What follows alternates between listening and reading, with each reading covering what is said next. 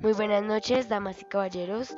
Esta es la radio de Carol Bonilla y Sara Correa, en donde les mostraremos el concepto de las células y en especial nos fijaremos en las células nerviosas. Empezaremos por decir que la célula es la unidad estructural y funcional de los seres vivos, en donde los organismos formados por una sola célula los denominamos unicelulares. En cuanto a los tipos de células, eh, podemos ponerlos según su estructura, en donde se clasifican en dos grandes grupos. Por un lado tenemos a las células eucariotas, en donde tienen material genético y están protegidos por una membrana formando el núcleo, en donde podemos encontrar material genético como el ADN.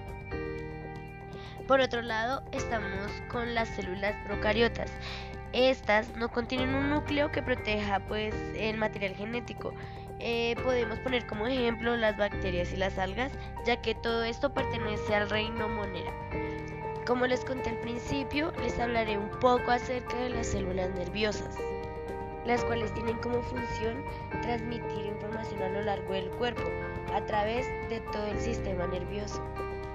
Estas células tienen también como característica la excitabilidad están especializadas en la recepción de estímulos y conducción del impulso nervioso.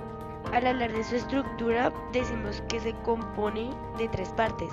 Las dendritas, situadas en torno al citoplasma, el cuerpo celular o soma y el axón.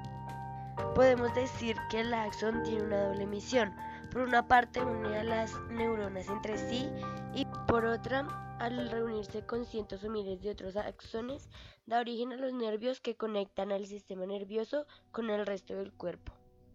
El sistema nervioso se compone de la unidad primordial llamada neurona, un tipo de célula alternativamente especializada cuya principal característica es su incapacidad para reproducirse.